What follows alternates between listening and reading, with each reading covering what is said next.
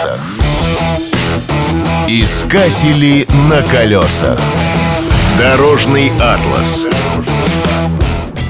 Гватемальская валюта называется кецаль, а метрические единицы перемешаны. В ходу не только американские галлоны, фунты и футы, но и европейские километры в час.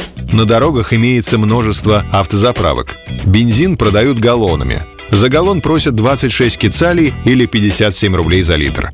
Водители жалуются, что бензин постоянно дорожает. Часть дорожных знаков не имеют аналогов в России. Так, закрученная спиралью стрелка означает «горный серпантин». Сердце, перетянутое ремнем по диагонали, означает «пристегните ремни безопасности». Изображение головы фуражки с кокардой предупреждает о близости полицейского участка. Перечеркнутая красной линией буква «Е» запрещает стоянку или остановку. Техосмотр в Гватемале проходят только такси. Причем заветный талон получает любая машина, прибывшая на место осмотра.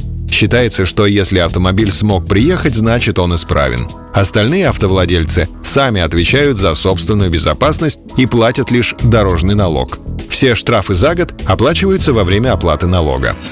Нередко ограничение скорости в горах и населенных пунктах составляет 20 км в час, на трассе 60-80. Однако водители относятся к этим цифрам философски. Скоростной режим никто не соблюдает. Поэтому населенные пункты изобилуют лежачими полицейскими такой высоты, что даже захочешь не разгонишься. Полицейские смотрят на превышение скорости сквозь пальцы. А вот за нарушение правил парковки непременно оштрафуют на 500 кецалей, что эквивалентно 4000 рублей. На колесах. Искатели на колесах.